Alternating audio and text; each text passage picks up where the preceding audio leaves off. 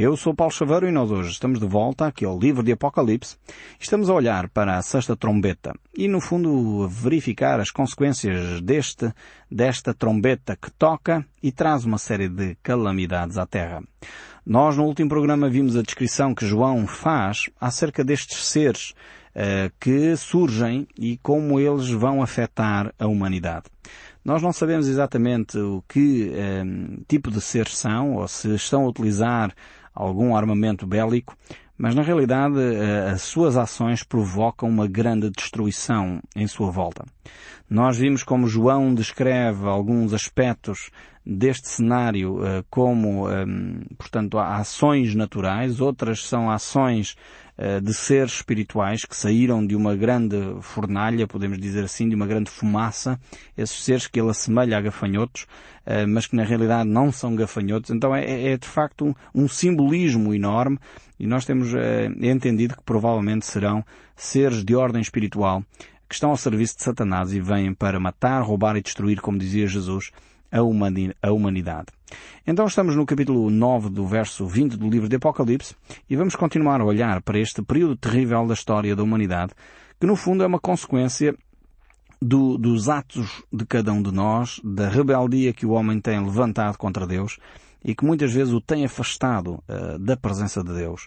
Compete-nos a nós, hoje em dia, não ficar assustado com estes aspectos, mas uh, aproximar-nos de Deus. Essa é a efetiva atitude e a atitude correta diante destes textos bíblicos. Vejamos então o verso 20 do capítulo 9 do livro de Apocalipse. Diz assim, Os outros homens, aqueles que não foram mortos por esses flagelos, não se arrependeram das obras das suas mãos. Veja bem que, apesar das dificuldades que a humanidade está a atravessar neste período que João relata, o homem não se aproxima de Deus. Esta tem sido e é vai ser a grande característica deste período chamado da Grande Tribulação. Uh, o homem, apesar de ter as dificuldades ainda hoje, uh, ocorre assim, quando uma pessoa está aflita, normalmente se tem fé, volta-se para Deus, percebe que tem caminhado longe de Deus, que talvez deveria de frequentar mais a igreja, deveria ler mais a Bíblia, deveria orar mais.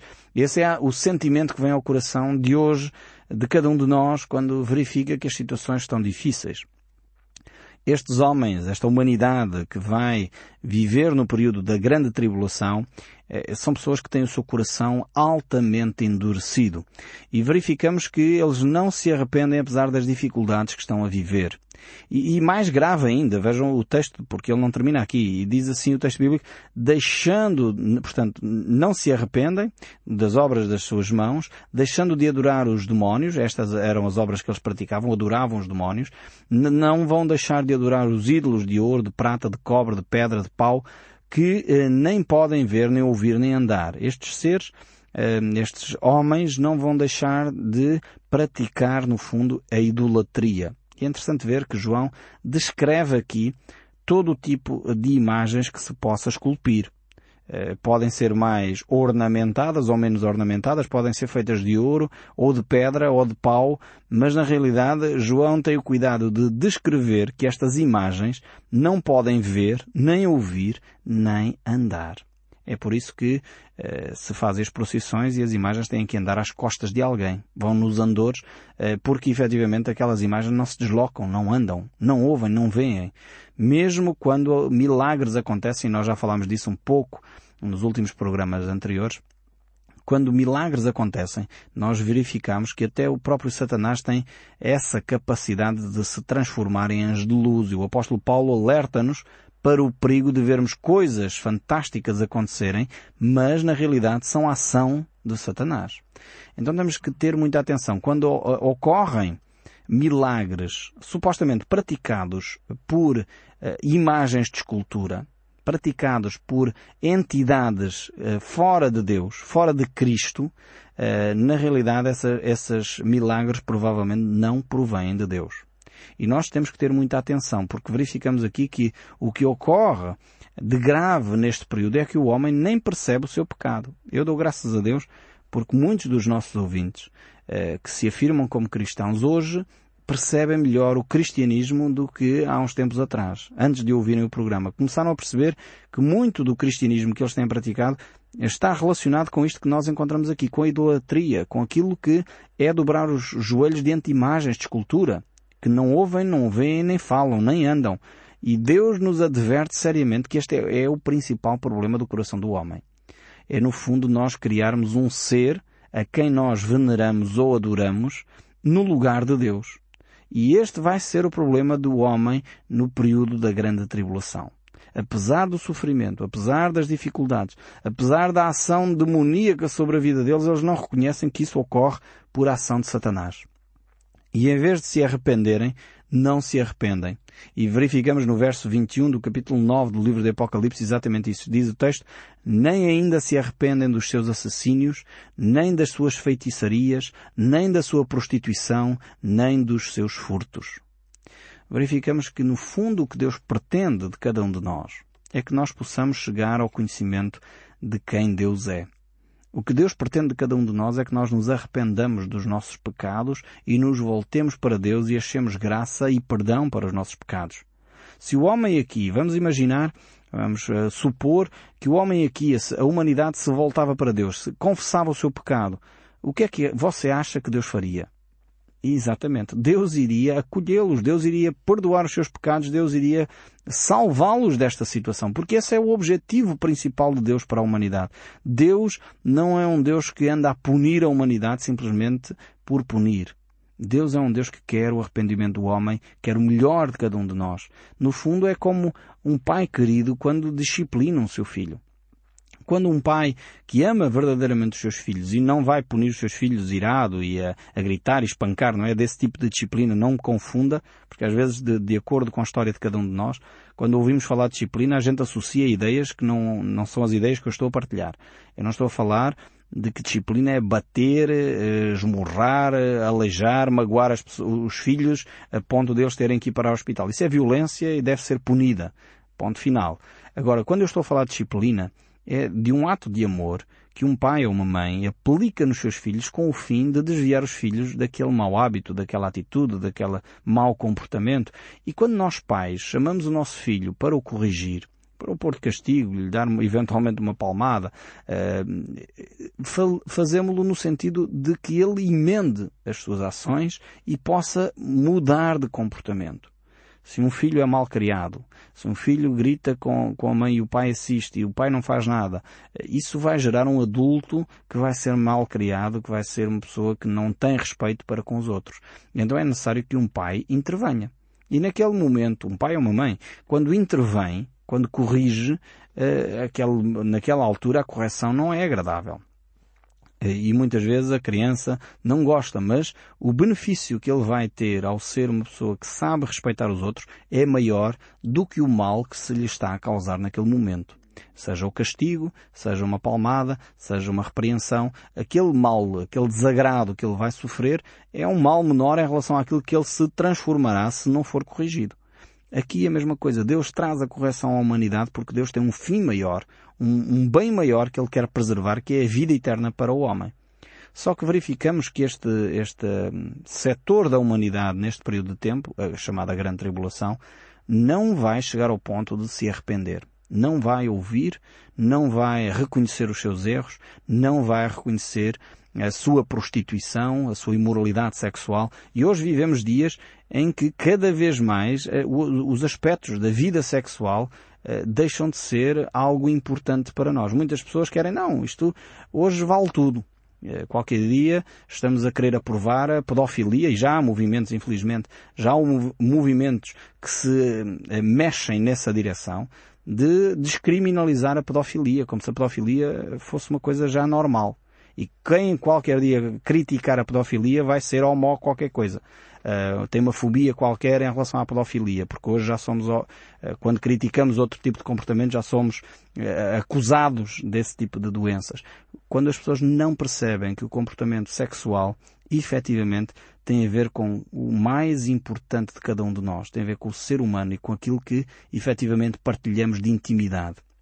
Aquilo que nós somos, as nossas emoções mais importantes, os nossos sentimentos mais importantes, não são para ser enxovalhados por qualquer um, são para ser partilhados por pessoas com o qual temos um compromisso de amor, um relacionamento sério, um relacionamento de intimidade. E é essa intimidade que gera então eh, um comportamento sexual. E é por isso que Deus condena a prostituição. Deus condena esse tipo de atos que desvalorizam que eh, põem de lado aquilo que é mais valioso e mais importante na relação humana, que é a proximidade, o compromisso, a intimidade, a seriedade, o respeito pelo outro. E é por isso que Deus aqui levanta estes aspectos tão claros. E o homem não se arrepende desses seus atos. E assistimos cada vez mais a, a fenómenos que desvalorizam esse aspecto. Qualquer um pode ter o comportamento uh, sexual que entende, é assim que as pessoas hoje acham, porque é, eu é que decido como se isso não tivesse influência. Bastaria olhar para os números uh, que são relevantes sobre as doenças sexualmente transmissíveis. E isso não é para levantar como uma bandeira para assustar as pessoas, é um facto. As doenças sexualmente transmissíveis demonstram que a sexualidade não é para ser partilhada com 50 pessoas. A sexualidade é algo íntimo, é algo que deve ser para a pessoa se dar ao outro e não para abusar do outro. É por isso que eh, entendemos eh, que as Escrituras nos demonstram que o relacionamento sexual é para ser desenvolvido com a pessoa que se ama, com a pessoa que se tem compromisso e um compromisso estável, um compromisso duradouro. Depois encontramos aqui uma frase uma palavra eh, que eu acho que é extremamente importante nós desdobrarmos. A, a, a tradução aqui foi feita para feitiçaria, para nossa, o nosso português foi traduzido para feitiçaria. É verdade que as pessoas não se arrependem desse aspecto relacionado com, com o oculto e cada vez mais as pessoas estão interessadas pelos aspectos do oculto. E isso há um crescendo interesse por esses aspectos. E Deus condena claramente isso nas Escrituras. Mas é interessante também que a palavra utilizada aqui no grego uh, para que foi traduzida para o português como feitiçaria é a palavra, eu espero citar bem esta expressão grega, porque eu não sou grego, uh, mas esta palavra que é pharmokeinon. Pharmokeinon. Uh, espero ter pronunciado corretamente que, eh, de alguma forma, é uma palavra que vai dar origem, em português, à farmácia. Eh, portanto, provavelmente você associou esta expressão grega logo a alguma coisa parecida. E não tanto a feitiçaria, mas ao aspecto de uma loja que vende fármacos, ou vende drogas. Vende drogas não no sentido eh, de drogas ilegais, mas as nossas farmácias vendem produtos que têm a ver com drogas no sentido de que afetam o nosso organismo. E é interessante que alguns autores entendem que esta expressão que nós temos aqui como feitiçaria será de facto uma expressão utilizada porque neste período a humanidade estará uh, debaixo de, de, de, de, substâncias que irão alterar significativamente os seus comportamentos. Uh, acho interessante esta, este aspecto que não sobressai na tradução portuguesa, mas de facto no original grego esta ideia de pharmokeinon é, é muito mais ligada que as pessoas não se arrependeram de utilizar este tipo de substâncias. E se de facto eh, esta interpretação fosse a mais adequada, eh, iríamos perceber efetivamente que uh, faz sentido que os homens não se arrependam. Porque quando um homem está debaixo de uma substância, seja ela álcool ou drogas, a pessoa vive para aquilo. Todo o seu pensamento está condicionado àquele, àquela substância, ao tomar aquela dose, ao beber aquele copo. E toda a sua vida é feita em função daquilo. Se esta interpretação for de facto a mais adequada, percebemos então porque é que Satanás e o Anticristo vai ter um domínio eh, completo sobre a humanidade. E isso deveria nos alertar para o perigo da legalização das drogas, para o perigo de eh, tornar isso algo público, algo normal, algo eh, fácil, de fácil acesso. Percebemos que quando uma pessoa está controlada por esse tipo de, de, de substância, ela vive em função disso e faz praticamente tudo a fim de alcançar esse objetivo. E, e, realmente precisamos tomar muita atenção uh, àquilo que domina a nossa vida. Não é de estranhar que de facto o anticristo controlará a humanidade, porque se as pessoas hoje já fazem tudo para tomar mais uma dose, quanto mais se isto for do âmbito generalizado. Por isso o apóstolo Paulo, eh, referindo-se ao domínio do anticristo, ele diz em 2 de Salonicenses capítulo 2, verso 9 e 10, ora o aparecimento do iníquo, portanto do anticristo, é segundo a eficácia de Satanás, com todo o poder e sinais e prodígios de mentira.